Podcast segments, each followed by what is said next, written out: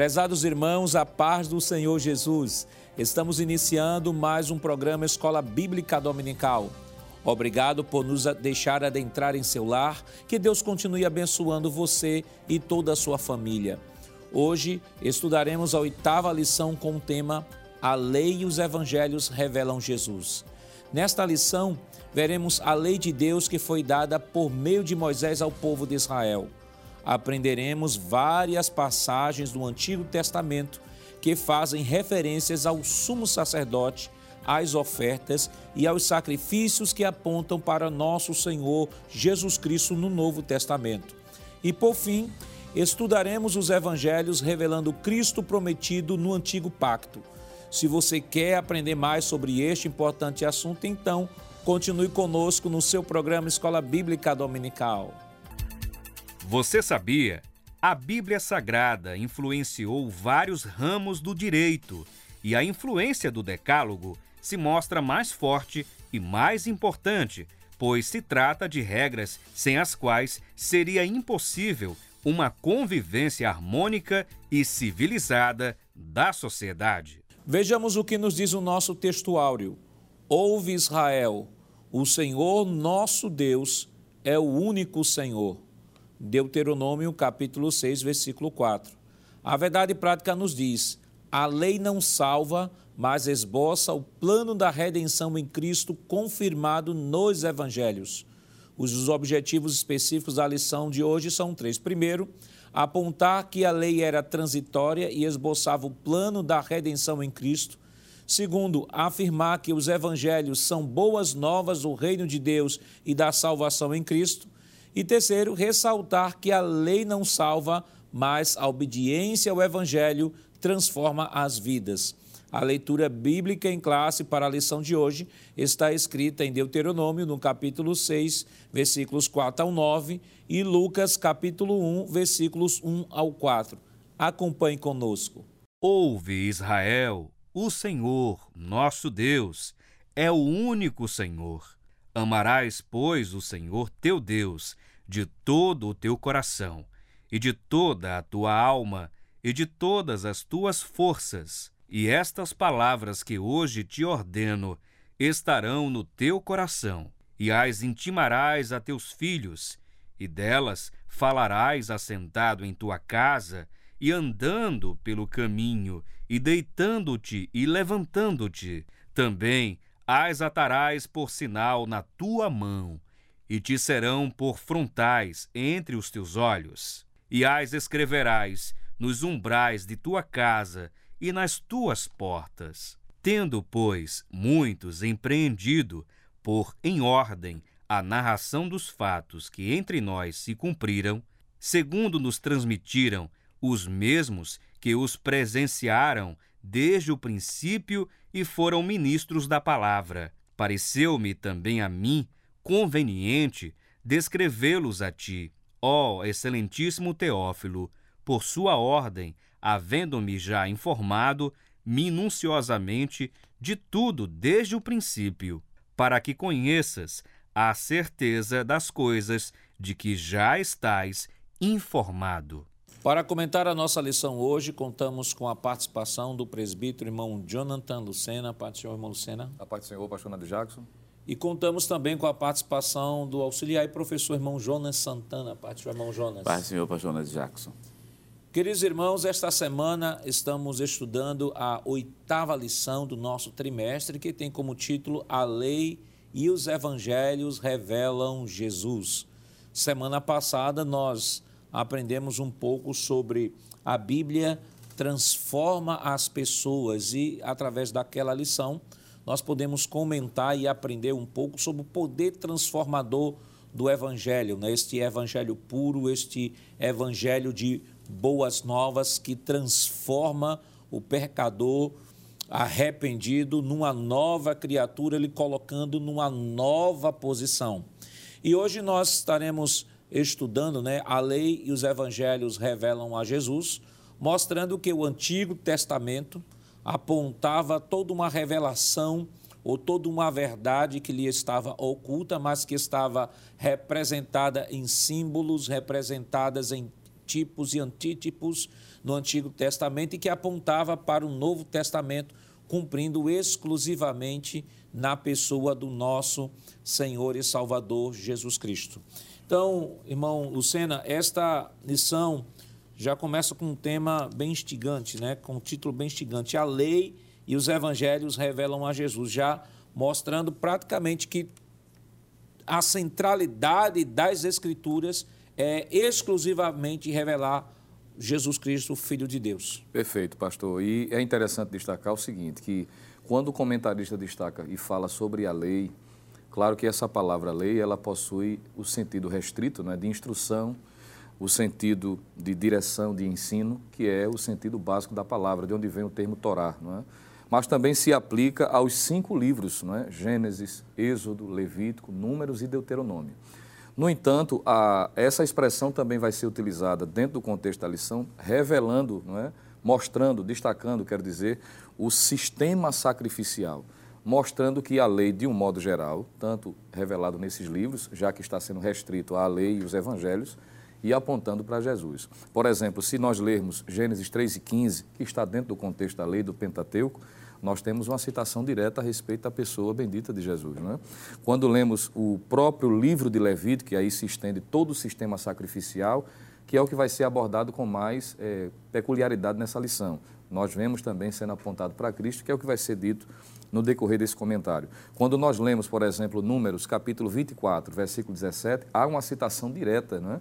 Também através da profecia do próprio Balaão, apontando sobre a estrela que procede de Jacó, que é uma citação direta à pessoa de Jesus. E em Deuteronômio, que aí seria o último livro do Pentateuco, da lei, da Torá, em Deuteronômio capítulo 18, versículo 15 e versículo 19, também Moisés fazendo menção do profeta que há de vir. Não é?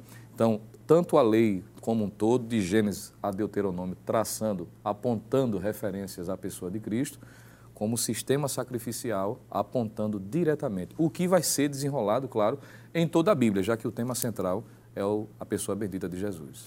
Irmão Jonas, quando nós olhamos para o Antigo Testamento, né, em especial, né, a Torá aí vai falar da lei, né, tanto que essa a palavra Pentateuco, Pentateuco, né, é de origem grega, por isso que quando mencionamos esses cinco, esse, esses cinco livros, falamos de Pentateuco e, e o judeu chama de Torá, né, que fala de ensinamento, de instrução e tal. E quando nós olhamos para o Antigo Testamento, algumas pessoas, até de maneira equivocada, às vezes por conta do Novo Testamento, da Nova Aliança, joga todo o Antigo Testamento fora, descarta todo o Antigo Testamento, dizendo que não precisa mais de Antigo Testamento, mas não há como falar de um novo pacto sem falar do antigo, e não há como compreender um novo pacto em profundidade se eu não entendo o antigo pacto, pacto em profundidade de igual forma. Com certeza. Isso porque existe muitas vezes, se, deu muita, se dá muita ênfase muitas vezes ao Novo Testamento, é, levando, fazendo com que o Antigo Testamento fique um pouco apagado. Claro que o texto bíblico, na sua totalidade, mostra claramente que o Antigo Pacto ele existiu, existe, tem princípios, e é ele que vai ser utilizado justamente para revelar a pessoa do nosso Senhor e Salvador Jesus Cristo lá no Novo Testamento. Aí o que é que a gente vê? Que o Antigo Testamento passou com seus princípios, está lá com seus princípios, está lá bem claro. Agora, o sistema sacrificial esse não é mais praticado, mas os princípios estão ali. E os princípios sempre vão apontar.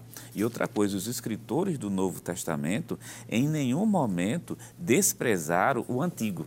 É bom deixar isso bem claro. O exemplo claro disso é Romanos capítulo 7 e o versículo 12, quando a gente começa a ver a compreensão de Paulo. O apóstolo Paulo, quando olha lá para o Antigo Testamento, o que é que ele diz acerca da lei, principalmente da Torá do Pentateuco? Né? Ele vai dizer que a lei é santa e o mandamento justo e bom. Quer dizer, essa é a compreensão que Paulo tem acerca do Antigo Testamento. Então, professor da Escola Dominical deixar claro que os escritores do Novo Testamento não desprezaram o Antigo Testamento. Por outro lado, né, usaram o Antigo Testamento para dizer, ele se refere justamente a Cristo, como já foi mencionado pelo presbítero aqui, várias, é, vários textos bíblicos. Aliás, a Bíblia de Jesus era o Antigo Testamento, né, irmão Lucena? Porque não havia nada escrito, pelo menos dentro do Novo Testamento, o primeiro livro a ser escrito do Novo Testamento. é, nós já estudamos aqui em lições passadas, vai ser o livro de Tessalonicenses, no ano 45. No, dos evangelhos, fica entre Marcos e, e, e, Mateus, mais ou menos em 60, 55 a 60 depois de Cristo. E a Bíblia, que se é, podemos dizer o termo Bíblia, né, o escrito do Antigo Testamento, é, a Bíblia que Jesus usava, na verdade, era o próprio Antigo Testamento. Perfeito, pastor. Isso porque a, a, lei é de origem divina e os seus princípios são eternos, são perpétuos, não é? E o próprio Novo Testamento vai mostrar de que o Novo Testamento é cumprimento do Antigo. Então não pode haver, eles não são excludentes, não é? Um se, um se harmoniza ao outro. O senhor fez menção sobre o fato de Jesus usar o Antigo Testamento como sua Bíblia, claro, nós encontramos, por exemplo, em Lucas capítulo 24, naquele momento em que Jesus aparece já ressuscitado a dois de seus discípulos naquele caminho denominado de caminho de Emaús. Quando lemos, por exemplo, Lucas capítulo 24, o versículo de número 27, quando ele vai se é, trazer ao conhecimento, não é, a trazer à tona ou confirmar para corrigir um pensamento errado que os discípulos tinham a respeito da necessidade da morte da ressurreição, e a certeza da ressurreição, Lucas 24 e 27 diz assim: E começando por Moisés, que é uma alusão à lei, o é, Pentateuco, é, não é? é? Ele diz assim: E por todos os profetas explicava-lhes o que dele se achava em todas as Escrituras. Essa mesma expressão vai ser repetida no versículo de número 44, quando está escrito assim, Lucas 24 e 44. E disse-lhes: São estas as palavras que vos disse, estando ainda convosco, que convinha que se cumprisse que se cumprisse tudo o que de mim estava escrito na lei de Moisés e nos profetas e nos salmos, que a gente já estudou na lição 4, falando da estrutura, que era a forma em que se era dividido o Antigo Testamento para os judeus. Mas aí, irmão Jonas, quando se fala de lei, né, algumas, algumas pessoas, quando falam de lei, às vezes é, estabelecem uma separação entre lei e graça, no seguinte aspecto de que os que viviam no Antigo Testamento serão salvos pela lei e os que vivem no Novo Testamento são salvos pela graça. Os do Antigo serão julgados pela lei e do Novo Testamento serão julgados pela graça. Só que a gente percebe outra, Novo Testamento pela graça e alguns chegam a dizer os da grande tribulação não serão nem salvos nem pela lei, nem pela graça, vai ser segundo o Cordeiro. É uma, uma verdadeira salada de fruta. E quando a gente olha para a Escritura, a gente percebe que a salvação sempre foi pela fé uhum. e que a lei e a graça sempre estiveram andando de mãos dadas e que para que a gente possa entender o tamanho da graça, precisamos entender a lei na essência. O senhor citou Romanos capítulo 7, versículo 12, 12. Né, que vai mostrar um dos aspectos da lei que é mostrar ou revelar o caráter de Deus, né? A lei foi dada a um homem pecador. Paulo vai mostrar isso em Romanos 3. Romano, todo Romanos capítulo 3 vai dizer que todos os pecados, 3,23, todos os pecados destituídos estão da glória de Deus. O homem pecador, a lei foi dada a ele. Olha, se Deus deu a lei ao homem e Deus sabia que o homem era incapaz de submeter essa lei por conta do pecado, por que Deus deu a lei? Pronto. Nesse caso, a lei, respondendo isso, é Romanos capítulo 7, versículo 14, dizendo que a lei é espiritual, mas a gente também tem Romanos, a gente tem também Romanos capítulo 3, versículo 20, e ainda tem Gálatas, capítulo 3, versículo, 35, versículo 25, que diz de maneira muito clara que a lei foi dada justamente para revelar o pecado que estava lá no homem. É bom deixar claro que o pecado já existia, o pecado já estava, a lei ela, ela não cria o pecado, deixar isso bem claro. Quer dizer, ela não está criando o pecado, ela revela a natureza pecaminosa e o pecado que está justamente lá dentro, de dentro. Romanos 3 e 20 diz assim: nenhuma carne será justificada diante dele pelas obras da lei, porque pela lei vem o conhecimento de pecado. Quer dizer, a lei foi dada para revelar que existe uma tendência pecaminosa dentro do homem e, e, e, é bom mencionar como a lei é santa, como a lei é espiritual, como ela provém de Deus, então aquilo que é santo realmente revela o pecado que está lá dentro do, do, ser humano. E isso, irmão Luciana, era um grande equívoco até dos religiosos da época de Jesus que achavam que por seguir toda a ritualística estabelecida na lei cerimonial, isso lhes dava uma bonificação ou lhes, deixar, ou lhes dava o privilégio de serem escolhidos por Deus e por se submeter a todo aquele ritual, de que isso revelaria ou que isso lhe daria o direito à salvação. Quando, na verdade, a gente olha por uma perspectiva paulina, não só paulina, né? mas de toda a Escritura, a, a, o diagnóstico que Deus dá ao homem no pós-queda é o pior possível. Com certeza, pastor. E, e, o intrigante é o seguinte, que é essa concepção errônea né, de que a, a lei necessariamente, a pessoa vai ser salva ou justificada pela observação da lei, o próprio professor Jonas fez menção do que Paulo disse, mostrando que ninguém tem a capacidade de cumprir a lei plenamente.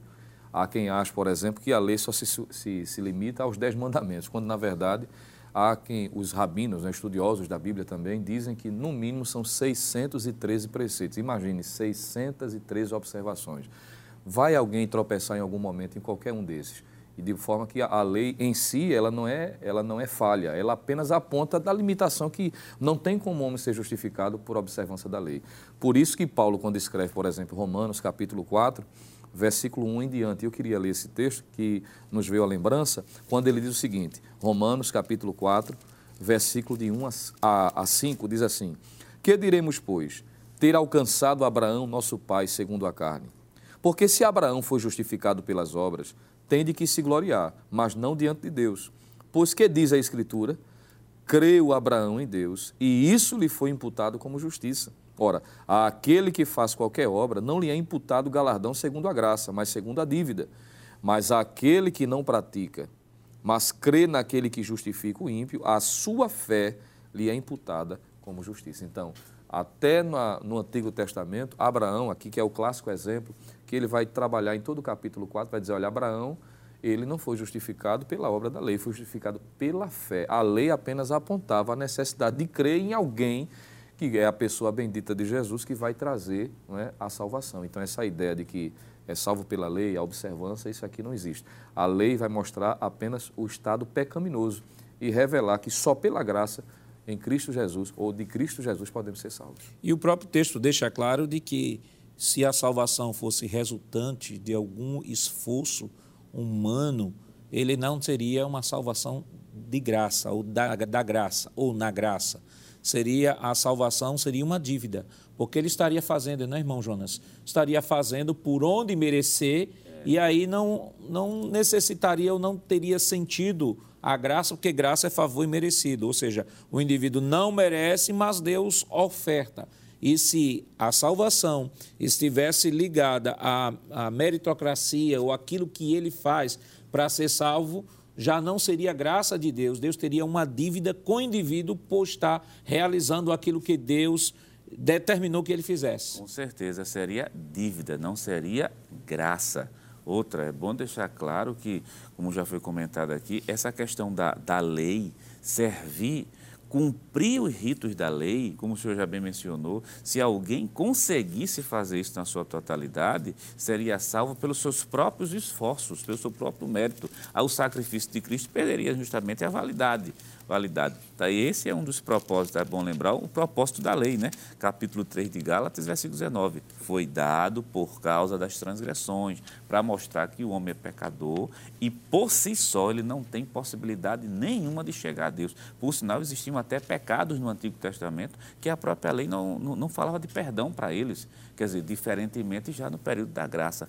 Então, ser salvo pela lei é impossível, que a lei não foi dada para ninguém ser salvo, foi para revelar o pecado. A salvação sempre vai ser pela fé. E Paulo tem esse cuidado de dizer sobre Abraão, né? Abraão foi justificado antes da, da lei mosaica.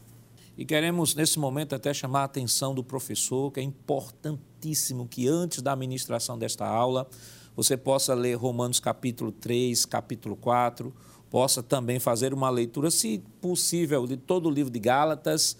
De Gálatas é um livro muito denso, é um livro excelente, vai tratar essa relação de graça e lei, e em especial os capítulos 3 e 4 do livro de Gálatas. É importante que nesta aula você possa definir com clareza o conceito de lei, o conceito de graça, o conceito de fé, o conceito de salvação e a relação entre estes conceitos para que você possa, de maneira clara, objetiva e precisa, trazer luz aos seus alunos sobre o assunto que está sendo abordado nesta semana. Mas a lei, ela ainda, ela ainda persiste. Nós temos que nos submeter ainda à lei de Deus, ou a lei ela foi extinta de maneira completa no sacrifício de Cristo. Mas isso é claro, nós estaremos comentando depois do nosso rápido intervalo. Voltamos já.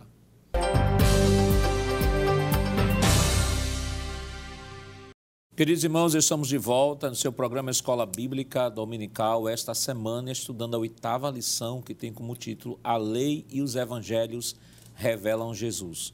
E no bloco anterior nós deixamos a seguinte pergunta, né? A lei, ela ainda é vigente, ela deve ser praticada ou esta lei, ela foi concluída na pessoa do nosso Senhor Jesus Cristo? que é que a gente pode falar, irmão Lucena, sobre a lei? A lei ainda é vigente, não é vigente, se cumpriu em Cristo, não, a gente não tem mais que submeter. O que é que a Bíblia fala sobre isso? Pois não, pastor. Eu, se o senhor me permite, eu vou ler alguns versículos que eu entendo que serve de resposta de forma clara, né? O texto bíblico respondendo essa pergunta de forma bem objetiva. Por exemplo, se nós lermos Mateus capítulo 5, o versículo de número 17, o próprio Senhor Jesus diz o seguinte: não cuideis que vim destruir a lei ou os profetas. Não vim destruir, mas cumprir. Veja que ele veio com o propósito de cumprir a lei em sua totalidade, já que nenhum ser humano, não é? nenhum homem, nenhuma mulher poderia é, cumprir plenamente a observância da lei. Então, Cristo vindo, ele vem com esse propósito, cumprir a lei. Isso pode ser também confirmado em Romanos capítulo 3, versículo 31, e também Romanos 10, versículo de número 4, que eu quero ler também esse versículo que entendo que é muito importante. Quando Paulo diz o seguinte: Porque o fim da lei é Cristo, para a justiça de todo aquele que crê. Então, os princípios que há na lei, a graça, não é? Ela resgata, mas não a observância, por exemplo, dos ritos, das cerimônias que eram realizadas, porque todas estas foram cumpridas em Cristo. É por essa razão que nós, como crentes salvos em Jesus, não observamos, por exemplo, determinadas ordenanças que eram específicas para Israel, que dizia respeito quanto à sua natureza cerimonial, como os ritos, que o escritor aos Hebreus, no capítulo de número 10, vai mostrar, entre outras coisas, que já foi tratado aqui, que embora as leis cerimoniais, por exemplo, desempenhassem um papel vital antes da morte de Cristo, já que todas essas essas observâncias apontavam para a pessoa de Cristo.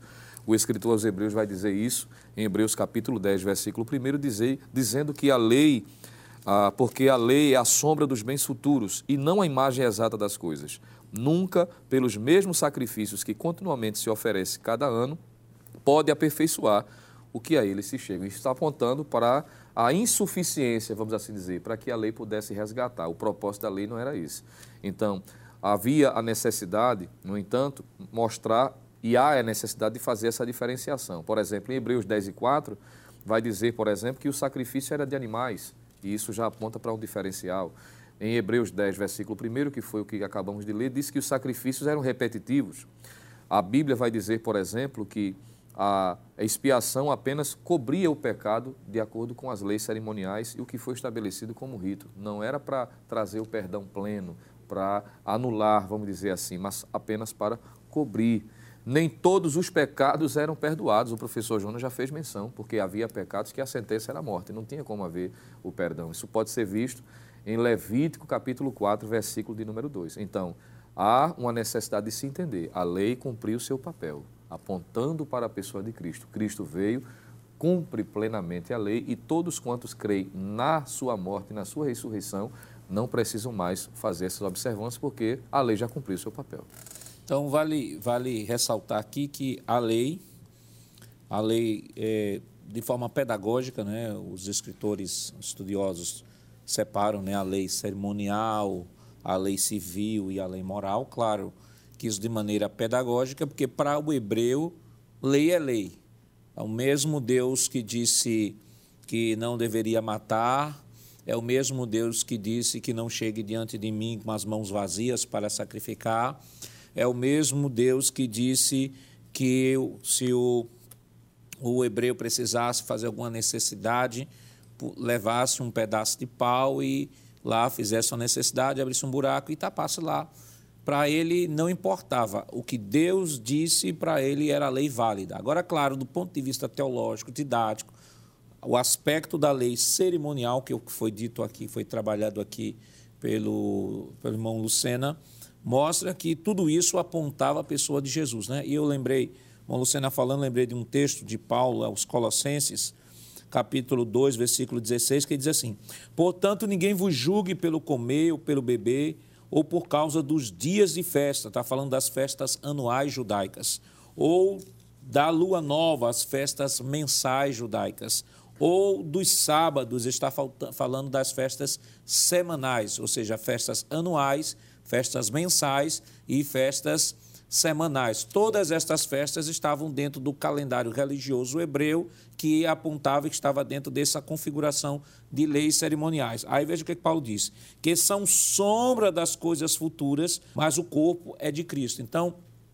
tudo isso apontava para a pessoa de Jesus. Mas, irmão Jonas, o aspecto cerimonial da lei, ele aponta a pessoa de Jesus, mas temos o aspecto moral. Uhum. O aspecto moral que continua válido e muito mais válido hoje no, na presente dispensação da graça. Perfeito. Por isso que Paulo vai dizer que a lei é de caráter espiritual, quer dizer, ela é de origem divina. Então, se ela é de origem divina, ela não pode ser anulada em nenhum momento. O seu aspecto cerimonial, sim, passou, já cumpriu seu papel. Mas quais são os aspectos morais que estão lá presentes para o professor entender? O princípio da santidade exigido na lei não é menos, porque nós estamos na graça, esse aspecto não é, não é menos, não. O aspecto da obediência que a lei requer tanto, na graça não, não requer uma, uma menos obediência, não. Quer dizer, o aspecto da fidelidade a Deus e do amor a Deus requerido na lei ainda é, é o mesmo aspecto moral requerido também justamente no tempo da graça. Então, assim, o aspecto cerimonial passa, mas o moral, o princípio eterno, ele é válido para todas as épocas e válido para todas as gerações. E também alguns aspectos do sacrifício, né? que é isso que, os, que o autor Hebreus, no capítulo 5, e o versículo 5, versículo 4, versículo 5, vai pegar o princípio do sacrifício e aplicar diretamente justamente a Cristo. E Paulo vai pegar esse princípio, vai dizer também que nós temos nos sacrificar ao Senhor.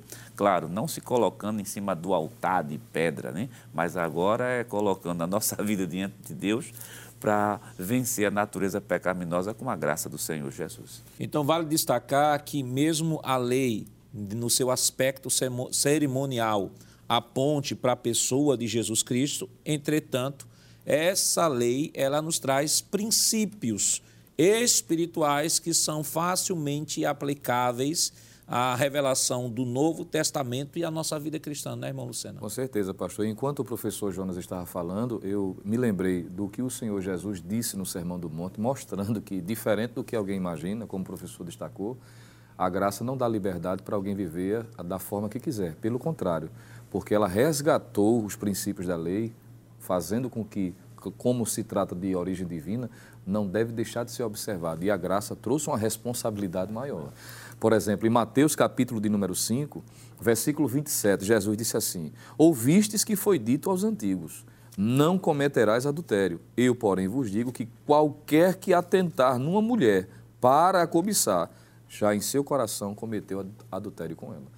Então perceba que a graça, não é o período da graça, resgata a importância moral da lei que apontava a necessidade de observar os mandamentos, mas que o homem por si só não tinha condições. Mas por meio da graça, por meio do sacrifício de Cristo, resultante da transformação da lei agora com, colocada no coração, como Jeremias havia profetizado, aí o homem com a graça de Deus, por meio do seu sacrifício, sim, porque foi salvo, passa a viver uma vida de obediência. E não para ser salvo, mas porque é salvo. Porque a graça não anula esses princípios morais que a lei deixava bem claro. Aí eu lembrei de um texto de Romanos, né? Paulo escrevendo aos Romanos, tratando desse assunto. Ele diz, versículo, capítulo 3, versículo 30, ele diz o seguinte: Se Deus é um só que justifica pela fé a circuncisão e por meio da fé a incircuncisão, ou seja, se Deus é um só que justifica tanto judeu como gentil, né? Aí diz assim: anulamos, pois, a lei pela fé. E aí Paulo fala aqui da lei moral, né? Paulo está dizendo: porque agora vivemos num momento de graça, então não temos que mais nos submeter à, à lei de Deus. Aí ele diz assim: de maneira nenhuma, antes estabelecemos a lei, ou seja, o, o momento da graça não nos isenta da responsabilidade moral de viver uma vida de santidade. Perfeito, que há pessoas que acham que pelo fato de estar no tempo da graça, tudo ficou, vamos dizer, mais livre, quer dizer, não é bem assim que a coisa funciona. A exigência da lei em termos de santidade, a exigência ela não diminuiu em relação, não. Vou só destacar, fala do presbítero aqui, a responsabilidade agora é maior. Quanto maior é a liberdade, maior a responsabilidade que é colocada em cima do homem, principalmente nesse período. Então, o professor da escola e quem está nos ouvindo está na graça, mas a responsabilidade é muito grande que nós temos de viver uma vida santa, claro, com a ajuda do Espírito Santo de Deus. Fazemos isso não para ser salvos, mas sim porque somos salvos. A natureza transformada, ela tende a buscar aquilo que é bom. E as boas novas do Evangelho, irmão Lucena, é na verdade esse anúncio, primeiro, está incluso. E aí, nessa lição, há, muitas doutrinas que estão aqui entrelaçadas, que estão sendo abordadas né, dentro daquilo que nós estamos colocando. Você tem, por exemplo, a doutrina da criação, que Deus criou o homem, a doutrina do pecado, que o homem caiu e, e está irremediavelmente perdido. E aqui nós temos também a doutrina da provisão de Deus, Deus por meio de Jesus Cristo enviando o seu Filho ao mundo, a doutrina da salvação, Cristo provendo o necessário para nos resgatar, para nos trazer novamente a comunhão. E dentro de todo esse contexto, irmão Lucena, nós temos aqui a, a, a mensagem do Evangelho que vem justamente trazer aquilo que os do Antigo Testamento já sabiam, por exemplo, Hebreus capítulo 4, ele vai dizer que esta mensagem ela foi anunciada aos que viviam no deserto, mas diferentemente de nós, eles não responderam com fé, eles responderam com incredulidade. Paulo escrevendo aos Gálatas vai dizer que esta esta verdade do evangelho, essa verdade do evangelho, ela foi anunciada também a Abraão. Ou seja, essas boas novas não é umas boas novas que não tivesse sido anunciado antes no Antigo Testamento, ou que os Antigo Testamento não, nunca tivesse tomado ciência, mas é umas boas novas porque ele traz novamente a humanidade perdida a reconciliação com Deus. Perfeito, pastor. Ou seja, não era, na, não era algo que estivesse, vamos dizer assim, sendo chegando naquele momento, não é? Mas apenas relembrando porque a, a, revelação progressiva fez com que pouco a pouco Deus fosse desenrolando não é? todo o projeto salvífico. E foi exatamente isso, por exemplo, que o escritor aos Hebreus foi, é, destacou especificamente no capítulo de número 10, quando nós lemos, por exemplo, do versículo 11 até o versículo de número 18, não é? nós vamos encontrar ele fazendo esse paralelo, mostrando, olha, a lei já apontava para essa realidade que hoje se concretizou, ou que já tem se concretizado, concretizado, digo, em Jesus. Já que aqueles irmãos que eram de origem judaica estavam sendo tentados a retroagir a toda a lei cerimonial. Ele está dizendo, não, vocês não precisam mais disso. Vocês antes, a lei era a sombra, agora vocês têm um concreto. Jesus veio? Ele se revelou. Os evangelhos trazem essa mensagem. Os escritores do Novo Testamento apontam para isso, mostrando que antes o sacrifício era repetitivo. Agora Cristo veio, conclui, e é interessante, pastor, me permita para concluir essa fala. O escritor vai dizer de que Jesus veio deu a sua vida, ressuscitou, voltou ao céu, está assentado à direita de Deus o Pai. É interessante isso. Por que é que o escritor diz que ele está assentado à direita do Pai? Porque o sacerdote na antiga aliança ele não parava, não é? Dentro do tabernáculo, dentro do templo, tinha uma mesa, mas não tinha uma cadeira. Eles estavam sempre em atividade. Mas Cristo agora cumpriu o seu papel, veio, revelou-se em carne, trazendo a salvação e todos quantos crerem nele têm a, a consciência e a certeza que a salvação está garantida. Como? Porque ele está sentado, ele cumpriu o seu papel, ele morreu uma única vez para trazer a salvação. E vale destacar de que essa revelação do Evangelho foi dada, claro, por meio dos judeus, através dos judeus. Deus revelou grandes e profundas verdades, mas não quer dizer, irmão Jonas, com isso, que eu vou ter que me judaizar, né? Por exemplo, existem pessoas aí que usam é, nos cultos, o chofá, o talit, o tefilim e toda a ritualística judaica, e às vezes até importam né, toda a questão do que está no Talmud e tal, para viver como vivesse uma vida cristã, quando na verdade o Evangelho é o Evangelho das nações, é o Evangelho para as nações, que teve como fundamento ou como ponto de revelação os judeus, mas a finalidade de Deus não foi judaizar o mundo, mas cristianizar o mundo. Com certeza, judaizar é um, re, é um retrocesso, né? É você voltar justamente lá no passado, colocar toda a indumentária que não tem mais necessidade para o dia de hoje. Não só a indumentária, também as próprias práticas que algumas, em, alguns locais se, se colocam. É como se tivesse, é, a gente vê essas práticas de hoje em alguns locais, é como se estivesse lendo o livro de Colossenses na época do apóstolo São Paulo, né? Que é um verdadeiro retrocesso. Não há mais necessidade. E outra coisa, é bom deixar claro que o que Hebreus fala são princípios, esses princípios, Cristo como sumo sacerdote, Cristo como sumo sacerdote perfeito, Cristo como sendo oferta, ele mesmo é, revelou seu próprio sangue, ele colocou justamente, ele se assentou à direita no sentido de dizer assim, está consumado, está resolvido, o papel foi feito esse princípio que a gente deve vivenciar, porque é isso aí que aponta para o Evangelho. Porque qual é a, a, a, função do Evangelho? É simplesmente cristianizar o mundo, ou melhor, revelar Jesus como sendo Salvador para o mundo perdido. Lá no Antigo Testamento, a gente tem um sumo sacerdote que seu sacrifício era para a nação de Israel.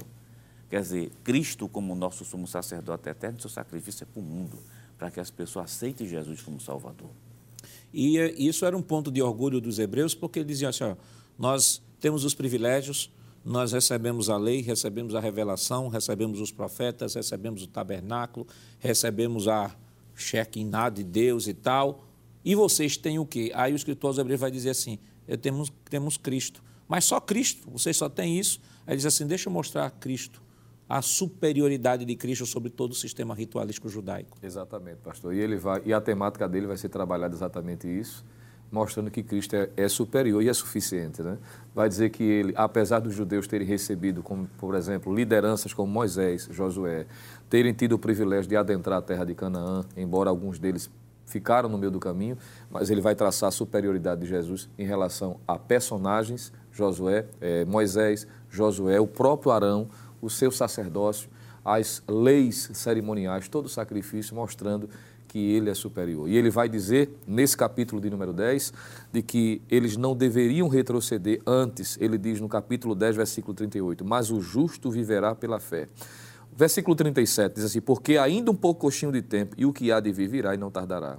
Mas o justo viverá pela fé, e se alguém se retirar, minha alma não tem prazer nele. Nós, porém, não somos daqueles que se retiram para a perdição, mas daqueles que creem para a conservação da alma. Está dizendo, em Cristo é suficiente, é superior, temos a salvação dele. A salvação sempre foi pela fé ou existe um outro meio através do qual o homem pode ser salvo? Mas isso é claro, nós estaremos comentando depois do nosso rápido intervalo. Voltamos já.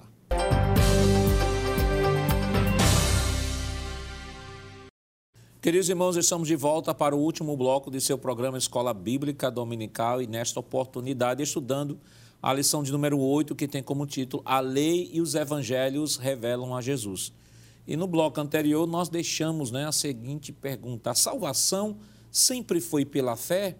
Ou existe algum outro meio através do qual o homem pode ser salvo? E aí, irmão Luciano, o que é que a gente pode comentar sobre isso? Pastor, poderíamos dizer, sem sombra de dúvidas, de que a salvação sempre foi pela fé, desde o Antigo Testamento, como já, de alguma forma, nós já trabalhamos, Romanos capítulo 4, não é? o senhor fez menção de Romanos 3 e 31, e isso aponta para a realidade que já se era destacado no Antigo Testamento. Abraão e outros foram justificados pela fé. Hebreus capítulo 11 fala, entre outras coisas, de que foi pela fé que todos estes que do Antigo Testamento aguardavam né? a expectativa de receber os benefícios que seriam concretizados através da morte do Senhor Jesus. Então, a salvação pela fé é revelada tanto no Antigo Testamento, por meio da lei, por meio das leis cerimoniais, dos ritos que apontavam para esta realidade, a expectativa de algo futuro que iria acontecer, que era a morte e a ressurreição de Jesus. E hoje não é diferente. É por isso que, à luz do Novo Testamento, Nós não precisamos não é, nos adaptar, por exemplo, como o senhor fez menção, da questão de algumas igrejas se judaizar, não é? querendo dar a ideia de que ainda há necessidade de estar observando isso ou aquilo. Nós não guardamos dias, nós não guardamos determinadas cerimônias, nós não sacrificamos, não é necessário andar com kipá e outras coisas que geralmente se vê aí em alguns modismos, não é? de pessoas querendo dar aquela ideia ritualística, quando a Bíblia diz que só pela fé em Cristo é suficiente. Vários homens do Novo Testamento perguntaram o que deveriam fazer para ser salvo, e a resposta é crer no Senhor Jesus e será salvo tu e tua casa, como Paulo respondeu ali, conforme está em Atos capítulo 16, aquele carcereiro lá de Filipos.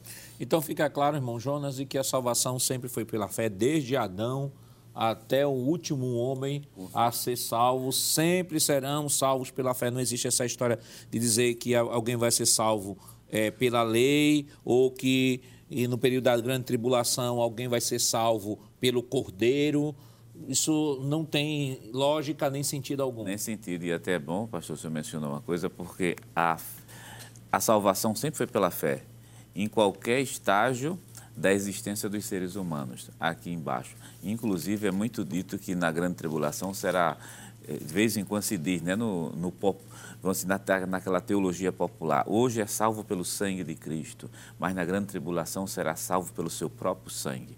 Né? Infelizmente se diz isso por aí. A salvação não é pelo sangue do próprio homem, a salvação sempre vai ser pela fé.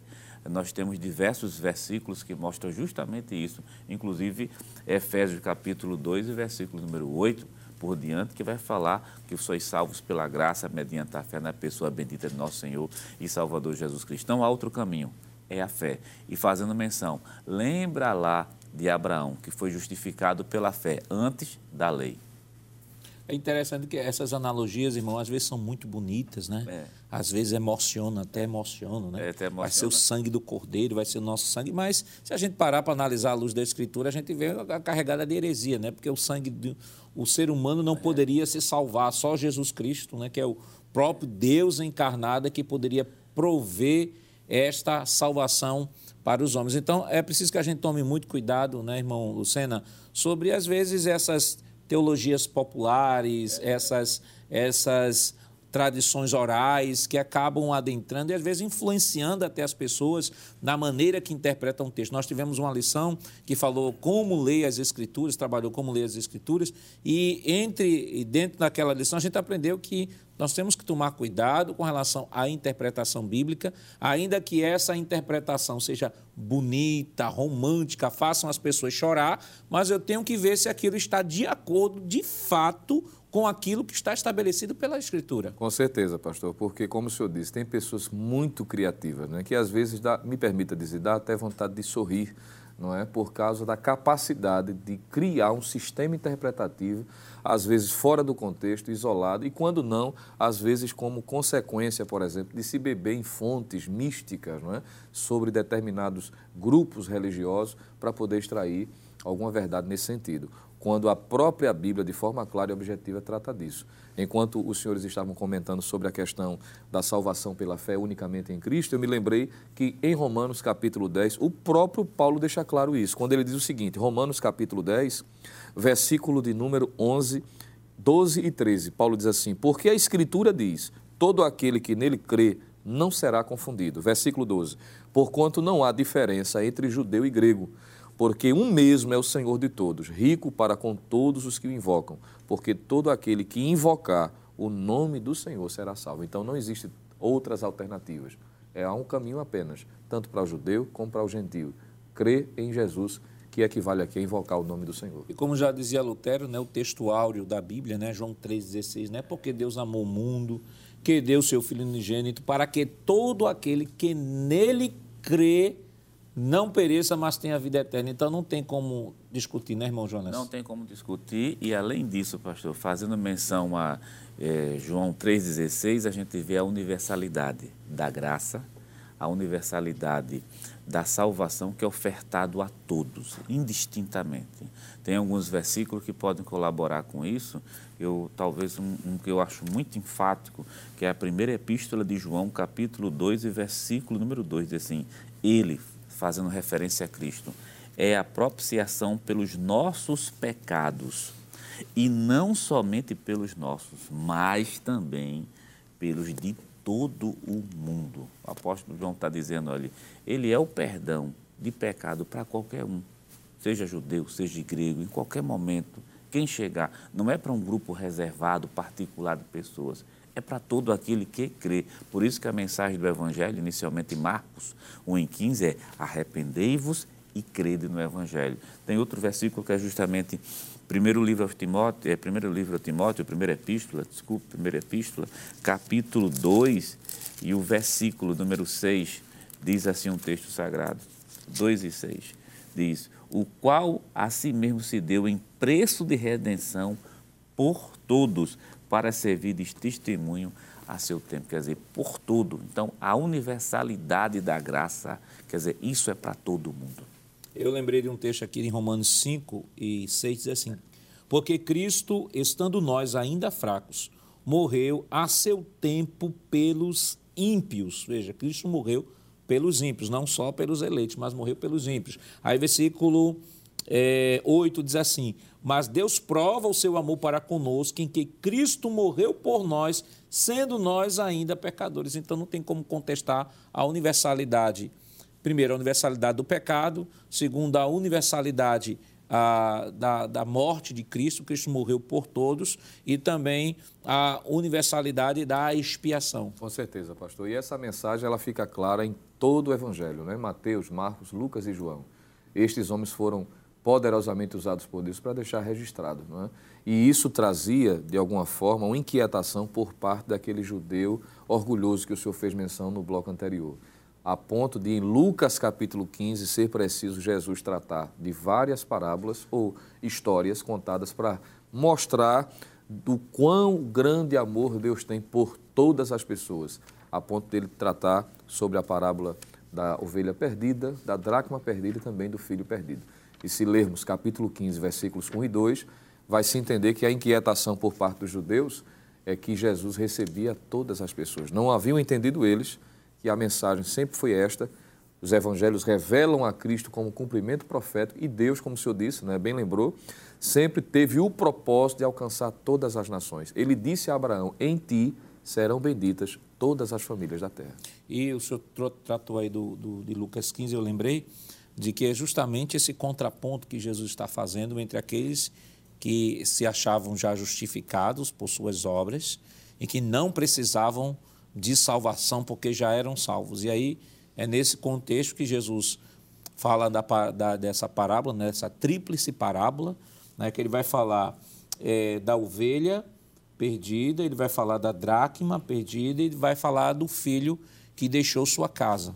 Então, dentro da parábola, as 99 ovelhas representam os fariseus, as nove dracmas representam os fariseus, e os fariseus, na, na do filho pródigo, representa aquele filho que ficou em casa, né? todo orgulhoso, todo cheio de direito e que achava que aquele outro filho, outro irmão dele, que havia ido embora, não merecia nada porque havia abandonado seu pai. Então, essa parábola tem todo esse contexto onde vai mostrar o orgulho religioso dos fariseus, que aqui representando pelas 99 ovelhas, as nove dracmas e o filho que ficou em casa, em contrapartida, a dracma perdida, ao filho que foi embora e a ovelha perdida que representa toda a humanidade. Irmão Jonas, nosso tempo já está indo embora. Que lições a gente poderia extrair dessa dessa lição desta semana para estar orientando o professor que nos acompanha?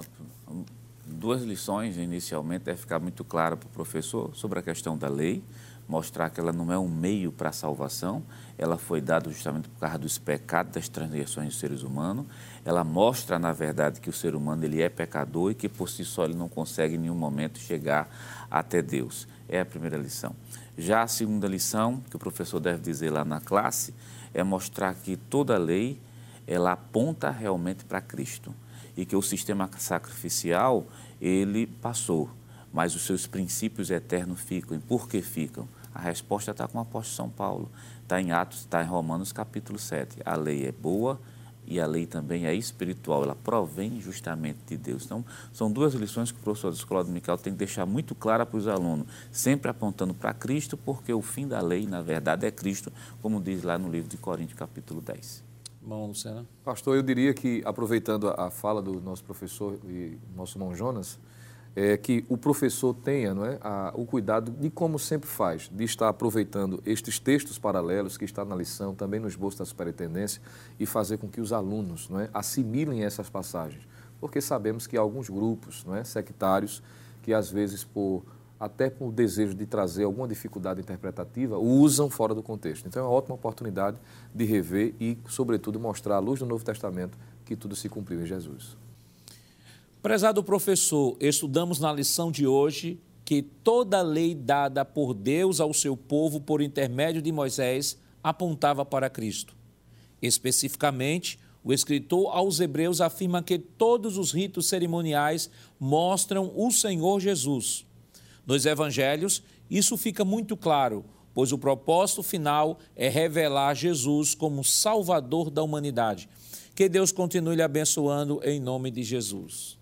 Chegamos ao final de mais um programa. Hoje estudamos que a lei e os evangelhos revelam Jesus.